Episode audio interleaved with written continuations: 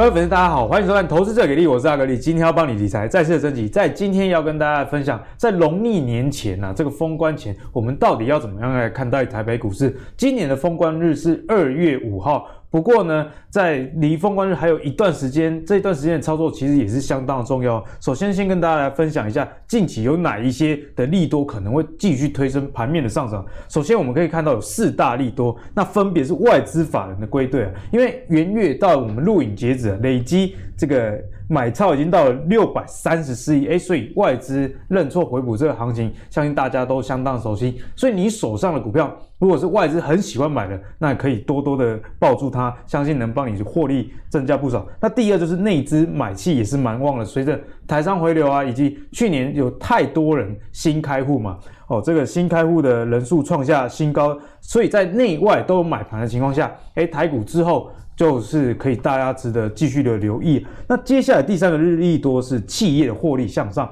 哦，科技跟传产类股今年的获利，现在预估啊，分别会有年增两成跟五成这样的一个可能性。所以你从呃买盘以及基本面，再加上啊台股一直是世界上非常高值利率的一个市场，在货币宽松的情况下，只要这利率还这么低，那台股就具有一定的吸引力了。不过现在指数毕竟位于高点嘛，那居高思维一直是我们节目跟大家提醒的一个部分。不过跟你说高点在哪里？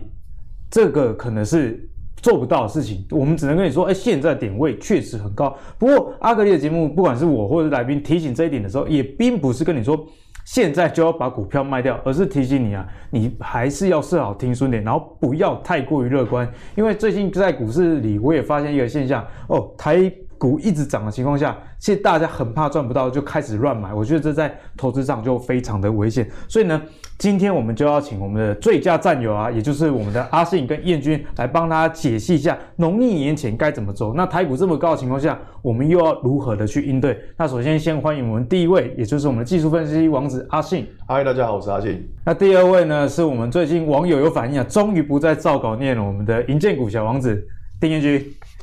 哦，大家好，我以后尽量不照稿念。今天还是照稿念吗？没有没有，尽量不要。没有，其实照稿念是代表说准备很多，所以你看到彦君好像没有照稿念的时候，其实那天没有准备，这是，是是这样吗？这是我的观察啦。没有啦，因为我个性比较容易紧张，我怕讲错，所以我会事先准备好。对，那如果当主持人一问到一个我没有准备到的问题，我就会愣住，呃，怎么办？不晓得怎么回答，我很怕讲错话。出道也是也是几年了？怎么对，快三年了。好了，天性啊，天性就是比较憨厚。但是没有老实，好不好？哦，因为在投资市场也不能太老实啊，会不小心被骗，不要害人就好了嘛。我从来没有害过人。好了，在进入正题之前呢，就先请两位老师来跟我们分享一下，到农历年前这个封关的期间，到底还会不会有这个奔牛的行情？有没有股票还值得我们去做留意？我们先请阿信来帮我们解析。呃，好，其实看到最近的台股，应该是涨到大家吓死了。对，没有没有想到这么强，台积电都六百，大家要吓到，好快，台积电好快就六百，还记得在当时在那时候 PK 的时候嘛？对，好久以前，那个那几月的时候忘记了，十月哦，十月三三个月涨了涨了这么夸张，其实大家会想到说，哦，最近股市很很夯很热，那哥像阿格力刚刚说的，就大家在操作的时候，不要觉得说，哎呦，就是好像股市很热，随便买都会赚，哎、欸，其实没有，其实没有。我们可以看到，就是最近就是可以看到，就是涨跌加速很明显，可以看到跌的加速其实是比涨的还要多。哎，指数一直创高，可是跌的加速确实比较多。哎，对，为什么？似乎有垃圾，然后出货的。就是垃圾盘嘛，拉台积电的盘，简称垃圾盘。就是每天，我觉得应该是因为比较强势的权值股吸走资金嘛，就是资金都跑到强势的那一些权值股里面，所以中小型股就是比较没有买气，所以股价就下跌。对，大概是这样子。嗯，突突突然突然突然插一下，这样就其实说实在话，就是我觉得说，那现在的选股方式的话，就变成说，呃，尽量不要找短线涨太多的。嗯，我觉得短线涨太多就可能会比较危险，因为我们知道短线涨多是什么最大利空嘛，对不对？所以这边会稍微选一下说，就是均线还没有。开的太明显的，什么均线没有开太明显的？还记得在之前的节目，我教大家说，我们在看一档股票的时候，你要除了看日线之外，你还要看周线，去看月线。对，好，那我们来看下，先来看一下欣兴这一档股票。那其实可以看到，像目前啊，它三条均线，这是它的，这是它的周线图，我们可以看到三条均线其实没有放得太开。像这种均线还没有太开的情况下，就表示股价它可能还没有结束。因为有些你看到短，像等一下会来介绍一些均线很开的股票，像那种均线太开，表示短线涨太多了，涨很多，乖离率太大，乖离太大，乖离太大的情况下，股价就比较容易会拉回，所以这种在找进场点的时候就比较不适合。对，那看到星星这样其实可以发现，哎，它目前的均线其实还没有太开，那这种情况就比较值得留意。那当然我们在看完周线之后，还要回来看下什么？看下日线图。所以我们看下欣兴的日线图。那在之前的呃节目，有教过大家去怎么样去判断支撑压力线。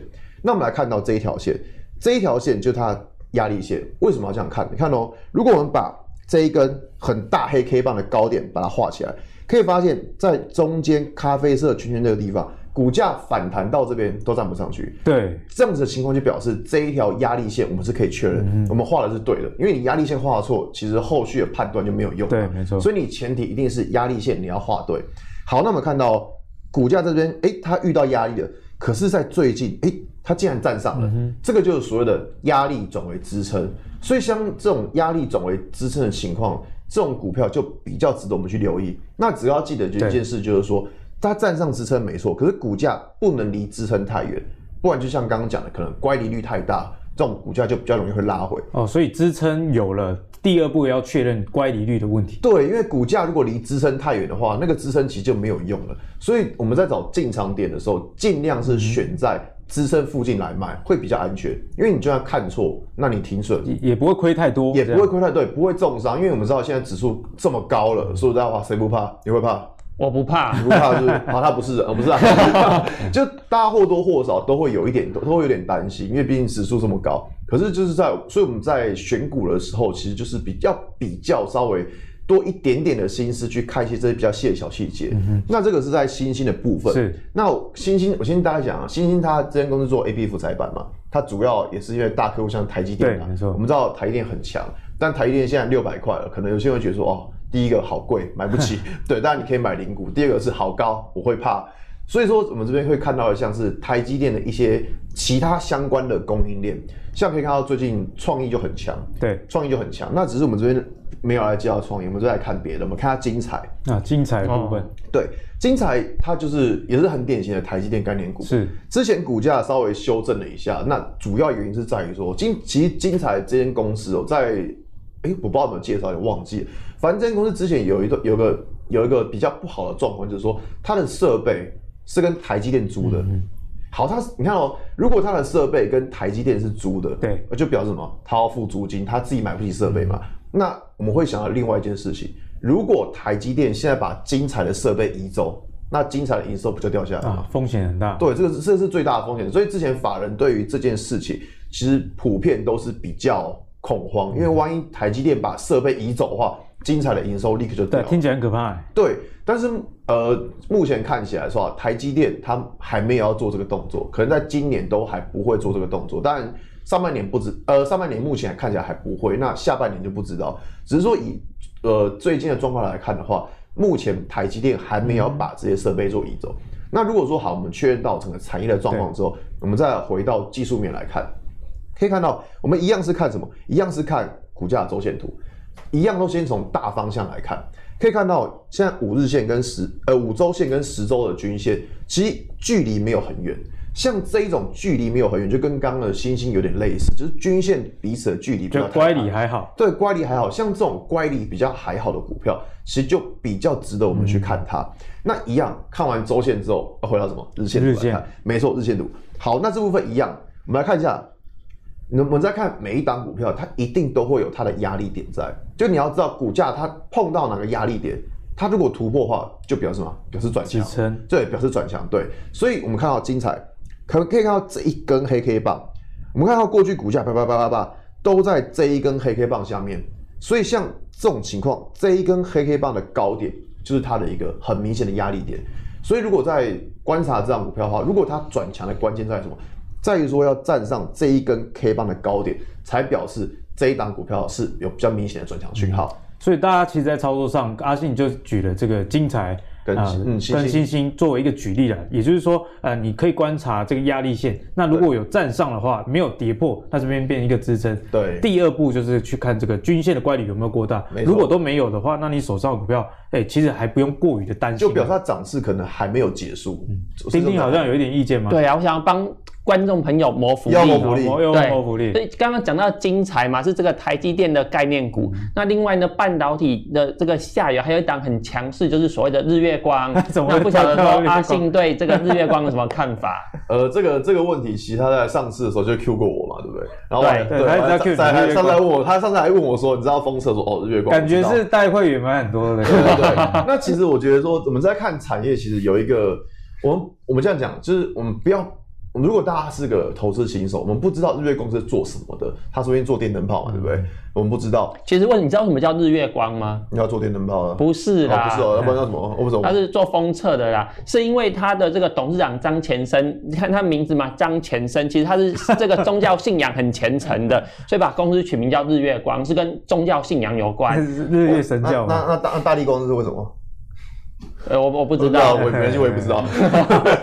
好吧，那是开玩笑。我这样讲，就是我们如果不知道这样股票做什么，那大概去看一下。像刚刚讲到日月光，它是做封测的。那最近我这样讲，半导体它整个上中下游，其实像上游的 IC 设计，最近看到联发科很强，很强。对，那很强，因为什么？因为我们护国神山台积电太强了，所以台积电这么强的情况下，那当然上游联发科也不会弱到哪去。对。那我们知道说，在日月光，它是属于下游的封装测试，它也是接台积电的单，嗯、所以说台积电就是一一间台积电养活了好多的公司，所以你看到、喔、从上游、中游、下游，它这整个半导体供应链整个都在上涨。是这个在之前跟大家讲过，就是说你们看产业的时候，就是看上中下游的关系。如果有一间特别强，像台积电特别强，嗯、那它很有可能就会把上游的也带起来，把下游的也带起来。所以说，这个就是我们在看产业的时候会一个比较留意的地方。呃，这边我可以 echo 验证一下，因为提到日月光，其实日月光的本益比相对于这些半导体公司来说，还是相对的没有那么高的状况啊。彦钧、嗯、自己估说，今年的 EPS 大概多少？今年 EPS 大概有七点五块到八块。这么乐观，今年有七点五到八块。那、啊、如果没有怎么办？没有，没有之后。对不起大家啦，没有再找下一档，所以大家要不要接受那个燕军的预测？这个 EPS 就大家心里自己有答案了。像日月光也不是只有我看好嘛，就是最近很多的外资都分别去调高日月光的目标价，嗯、也去调高日月光的获利。那为什么日月光获利这么好，EPS 这么高？有一个是合并的重效啦，因为日月光跟细品合并嘛，是那合并以后呢，变成说全世界大概有。八成九成的这个半导体客户都是日月光的客户啦，那这样变成说有独占垄断的情况嘛，会变成说对于小厂商是一个不公平的竞争。是，所以中国的商务部哦，当初是禁止日月光跟细品有一些商业上的合作，他们只能研发的资源共用，包括采购啊、定价啊啊等等，他们必须是各自独立，不可以相互支援的。但是，一直到去年的三月，啊，中国的商务终于取消这个规定，哦、对，所以现在日月光跟细品嘛，他们是可以进行策略联盟的，嗯、对。那如果是这样的话，就可以发挥合并的重效啊，好，例如说集体采购啊，哦，协商扩产等等，好，这样就可以啊，发挥规模经济，发挥范畴经济的效果，嗯、这样成本下降，那是不是啊毛利率就有机会上升？那另外就是因为。这个受惠中美贸易战嘛，这个转单效应下，这个台厂不管是啊上游、中游、下游，整个半导体产业订单是非常的满。那日月光如果订单很满怎么办？它就要涨价啊。那涨价的话，是不是？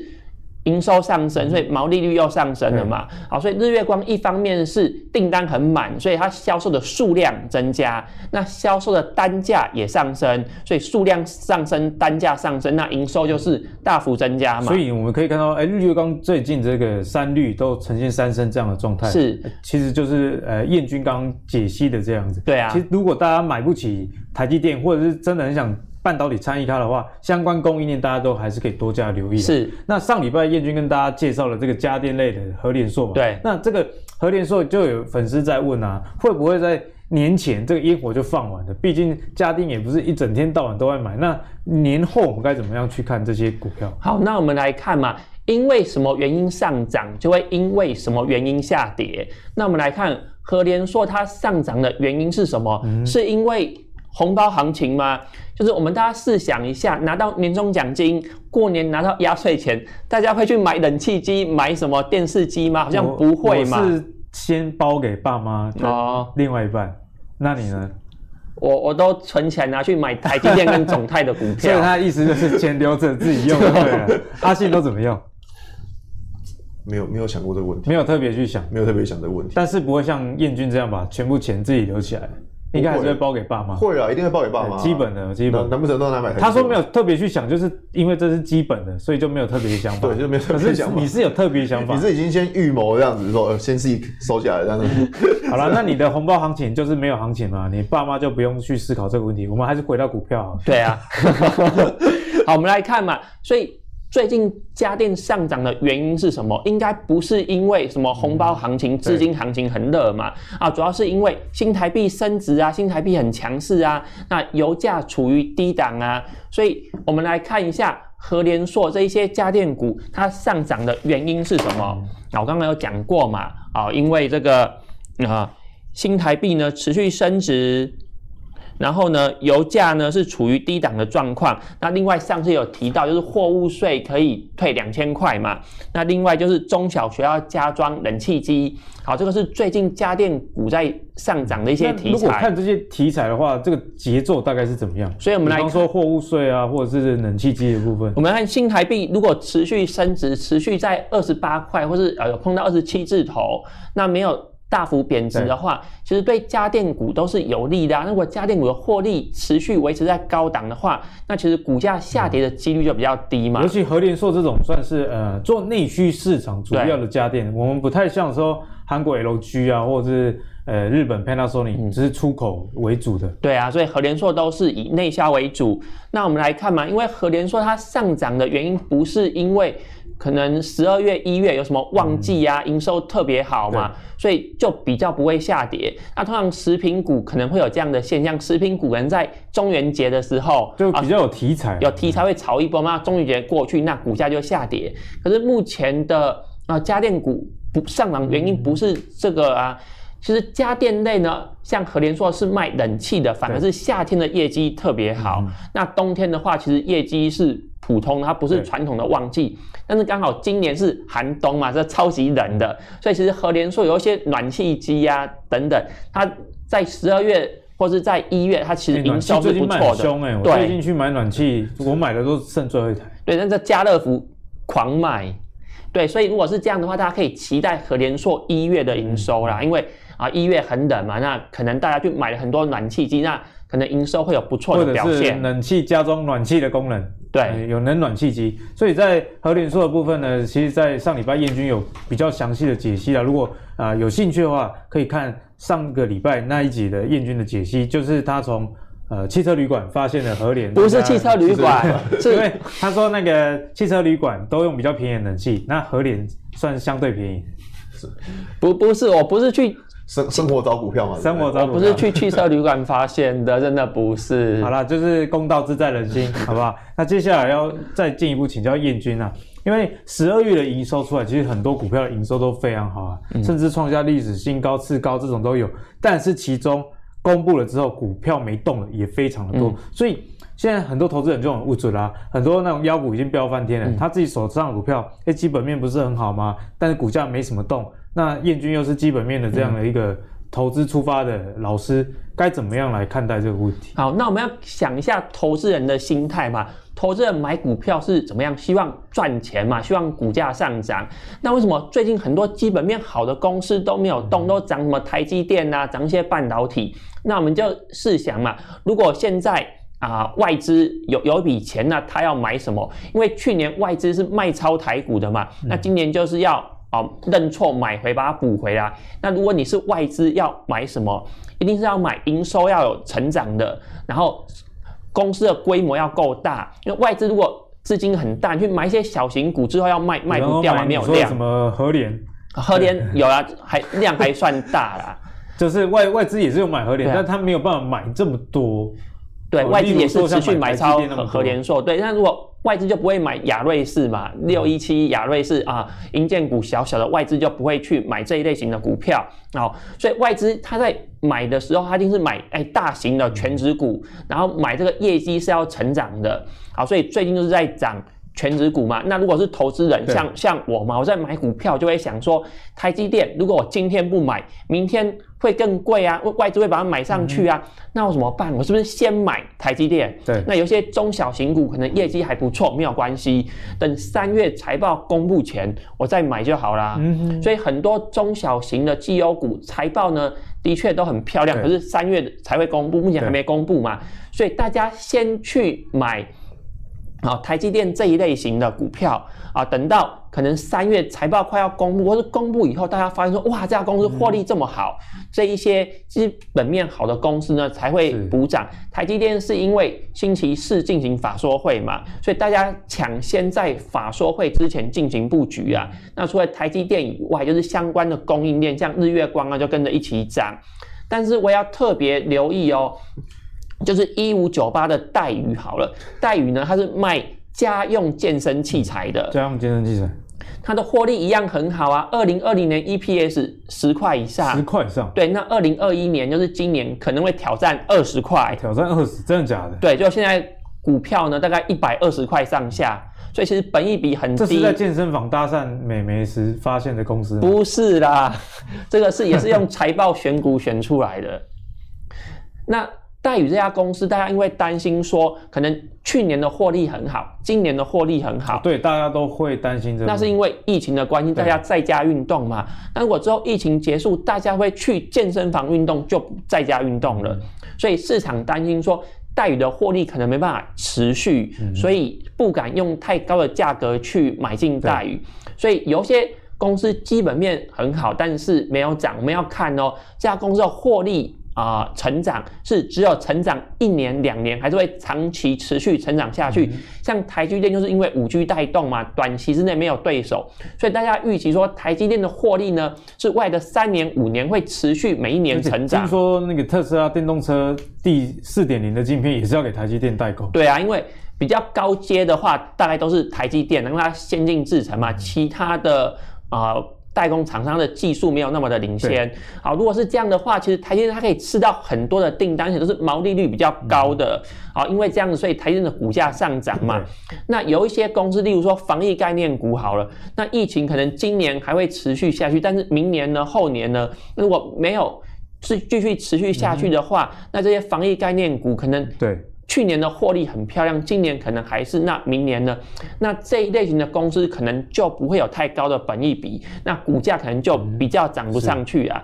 所以大家在分析公司的时候要看说这个产业是不是有未来的前景，它是不是获利是一个成长的趋势，这样去做判断，而不是只看一季或者是一年的获利。所以呢，总结来说，哎，彦军分享我觉得也非常好，像我自己也有观察到，像呃做这个手套的。啊，南帝啊，森丰这个 EPS 跟营收年增率也很好。嗯，不过就像燕君说的，他们的好是由于这个疫情推波助澜。那很多人随着疫苗开打，他会担心，那如果疫情被控制住了之后，你还能不能有这个业绩？所以，当你手上的这个公司的基本面不错，你又担心到底该不该持有的时候呢？你可以去思考一下。诶，如果这些公司未来这个营收你觉得还是持续看好的话，嗯、听彦军讲起来还是值得去。继续抱住了，对，所以就是看说公司的营收到底会不会持续下去。嗯、当然，这个是要个人主观判断嘛，有时候跟市场不会一样。像戴宇买进的人觉得说，在家运动就是未来的趋势，未来的五年、十年，美国人就是会在家运动，所以他要去买戴宇嘛。那市场多数人认为不会嘛，所以戴宇的股价就是。啊，营收很好，但是没有涨。那到底自己的看法对不对，就决定自己的投资会不会获利嘛？那那你觉得会再继续在家运动吗？我觉得比例会增加了，比例会增加，就是相较于疫情前，可能呃没有疫情爆发的时候那么高，但是这个结构某种程度上还是会改变。是那接下来要请教阿信，怎么样来看待这个问题？因为很多投资人其实现在都很不准。我的股票营收创新高，我包含我自己手上也有这种 营收创新高，基本面很好，但股价就是不动。呃，就是这部分我其实我要跟大家稍微讲一下这个观念哈。我一直我会讲说，营收数字是落后指标，这个我一直跟大家讲，是营收数字它它一定是个落后指标。我大家应该很少看我在在节目上面去讲营收或讲财报，不是因为我不讲，是因为那看不起你。我不是看不起，是不是我不是看不起你，是因为我们在看 我们在看这些基本面的时候，我们会从产业着手。就像刚刚讲哦，讲精彩或讲新兴这样，就我们会从产业去着手，先去思考这间公司它未来的发展性。好，那刚刚比如说讲到疫情好了，那我们来看到疫情，其实你觉得台积电算不算疫情受惠股？算算，对。那为什么它现在还是涨的？那为什么那些疫情受惠股现在会跌？因为台积电它算受惠疫情嘛，这远端的需求，但是这个需求会一直持续下去。那有些需求像橡胶手套，它可能疫情过，它的需求就会下滑了。正确答案。所以你看哦，有一些东西它它是它的需求是可以持续的，但是有一些像刚刚比如说橡胶手套，或是像口罩这一类的，或者额温枪、嗯、这一类的，它可能疫情高峰过了之后，它可能就下来。那这个东西就会引发一种说，法人会调整它的本益比。好比说，我们看到像刚刚有讲到戴宇嘛，戴宇是做家用的健身器材。嗯、那假设在疫情高峰的时候，大家会选择在家运动，嗯、所以它股价很高，法人会去给它，比如说二十五倍的本益比。嗯、但是当疫苗已经出来之后，法人就会调降它的本益比，把可能从二十五倍调降到二十倍。所以这个股票当时候时空背景也是大家考虑的。对，这个我这样讲，法人法人很贱，法人他就是他们会去去动这些小手脚，很多人都很多人都不太知道。就是说，很多在看基本面的时候，它会有这个，就是这个，呃，我们说缺陷跑出来。就是说，法人会去调降它的本益比。嗯、好比说，就像刚刚戴宇哈，健身器材，它可能原本是二十五倍本益比，但是当疫情过后之后，或是疫情没有那么恐慌之后，它就会把本益比去做调降，比如从二十五倍调到二十倍。可是我们发现，哎、欸，它获利一样是好啊，那为什么股价涨不上去？就是因为法人把它的本益比给调降了。那刚刚讲到戴宇是做家用的健身器材，像也有一间叫做商用的，是乔山嘛，对不对？像乔山的最近的股价走势就是明显会比戴宇强，嗯、就是因为说大家会预期，我们这样讲，市场它就是一个预期会发生什么样的状况，预期去想，我们先预先去想说会发生什么样的状况，然后去调整它的本益比。所以这个东西我觉得是大家在看基本面的时候，很多人觉得说啊，为什么股票基本面很好不会涨？当然。有可能是因为它可能已经涨了，或者是像我刚刚讲的，就是说它的本益比被调整，这个我觉得是大家比较容易会忽略掉的地方。那我们再讲个刚刚讲到说，可能股价先涨了，比如说最近很红什么航运，对，航运超红，每个都想当航海王，对不对？每一个都想当航海王。那我这样讲说，以目前的状况来看，航运是很强，对，一月运价还在涨，对，运价一路涨。可是我们来看到这张图啊。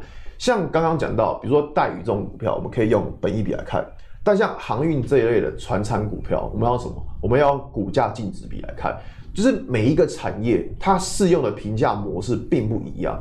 好像是航运啊，或是一些呃塑化啦，这些传产业，我们可以用股价净值比来看。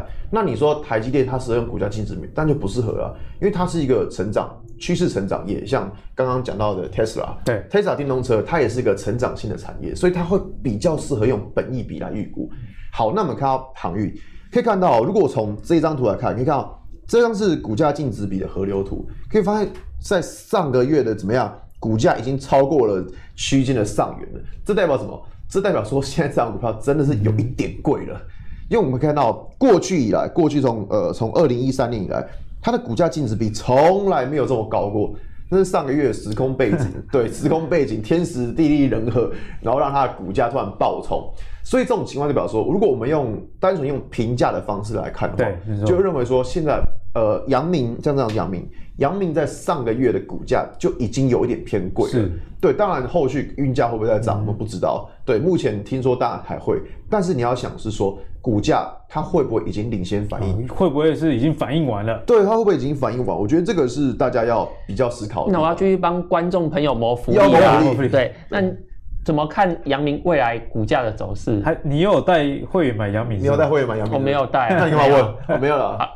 我这样讲真的是帮观众谋福利，因为很多人可能套牢。很多人套牢哎、欸，那刚好我是觉得阳明它的就是目前的货柜三雄啊，其实它的。啊，技术线图呢有点做头的味道，就是好像看起来是往往下的趋趋势啊，所以提醒观众朋友做留意。这个我们不晓得，这个是我们下一题要讲的，我们先跳下一题啊。有有吗？讲到这个问题之前，先要帮大家提问一下啦，就是也一样是先请教一下阿信，就反转讯号这个问题，相信也是刚刚燕军问的有点类似。对对，当然不只是杨明啊，很多股票现在都有反转这样的一个情形。那在股市这么高的情况下，其实大家。真的很在乎反转的这个时间点，到底什么时候出现？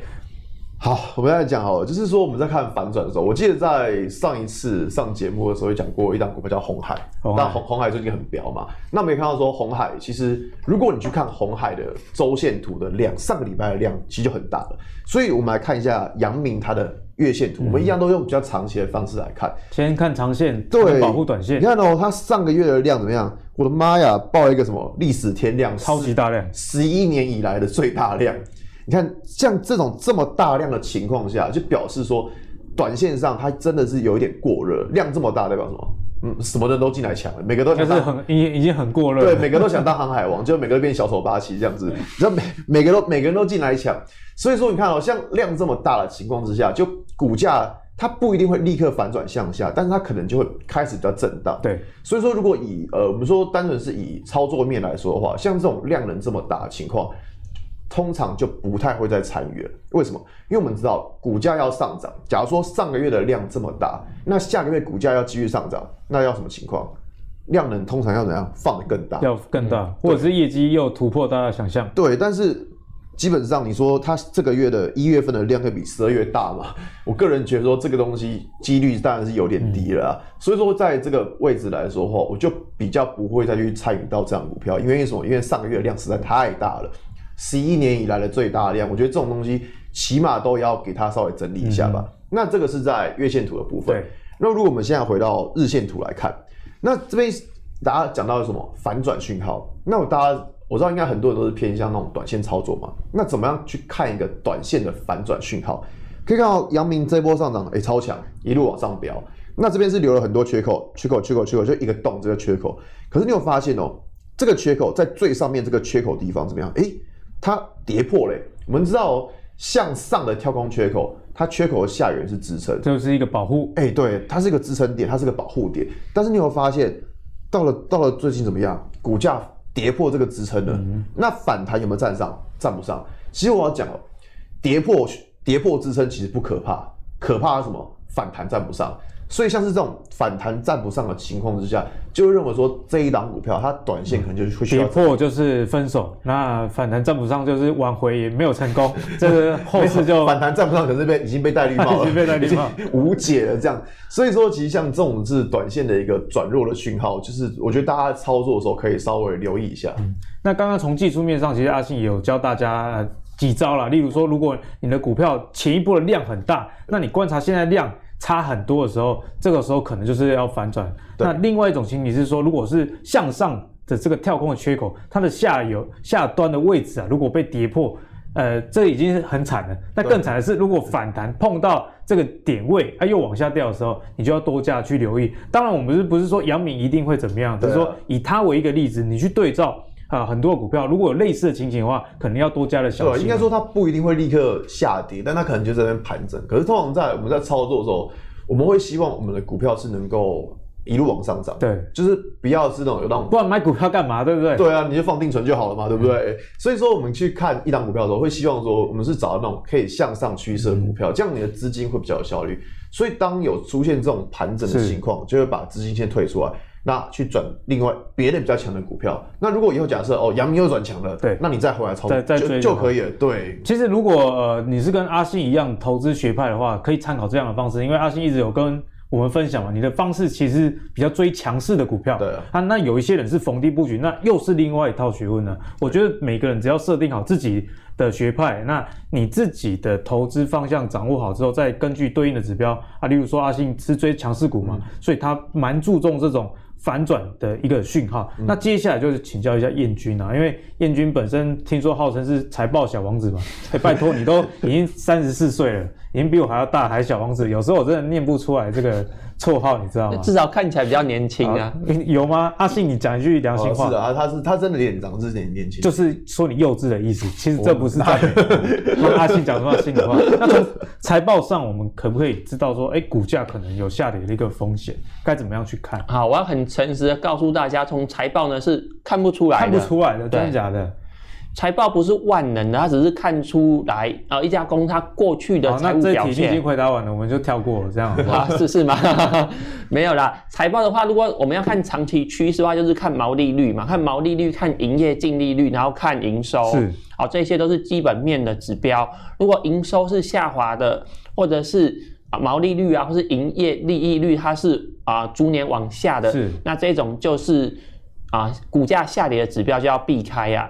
那这个是看比较长期嘛？如果你要看短期什么反转讯号，不好意思，还是要看技术面。哦，所以厌倦一直是，其实财报还是看得出来，只是这个反应的速度可能会比较慢，会慢一些。你，你可能不知道说，哎、欸，这个月营收还 OK 啊？为什么股价跌成这样？可能是后续财报有一些你不知道的消息。对啊，像最近台积电它一直涨嘛，其实你看财报也看不出什么特别的东西呀、啊。嗯那你看本益比会发现说，哇，台积电的本益比怎么越来越高？那是因为我们用过去的获利去算本益比嘛。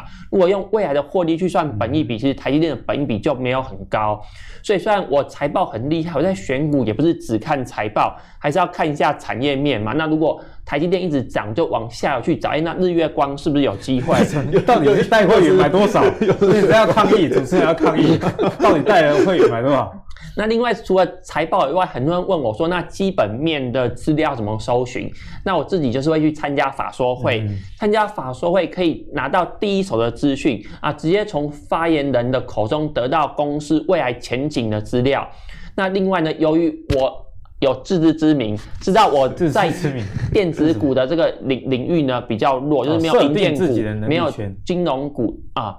没有像银建股跟金融股这么强哦，电子领域其实很多的产业我自己知道说稍微弱一点，所以我去参加法说会呢，我都会去看一下这个同才左右的这个邻居有没有哪一个很认真做笔记的，然后拼命举手发问的，我就会过去跟他交换名片。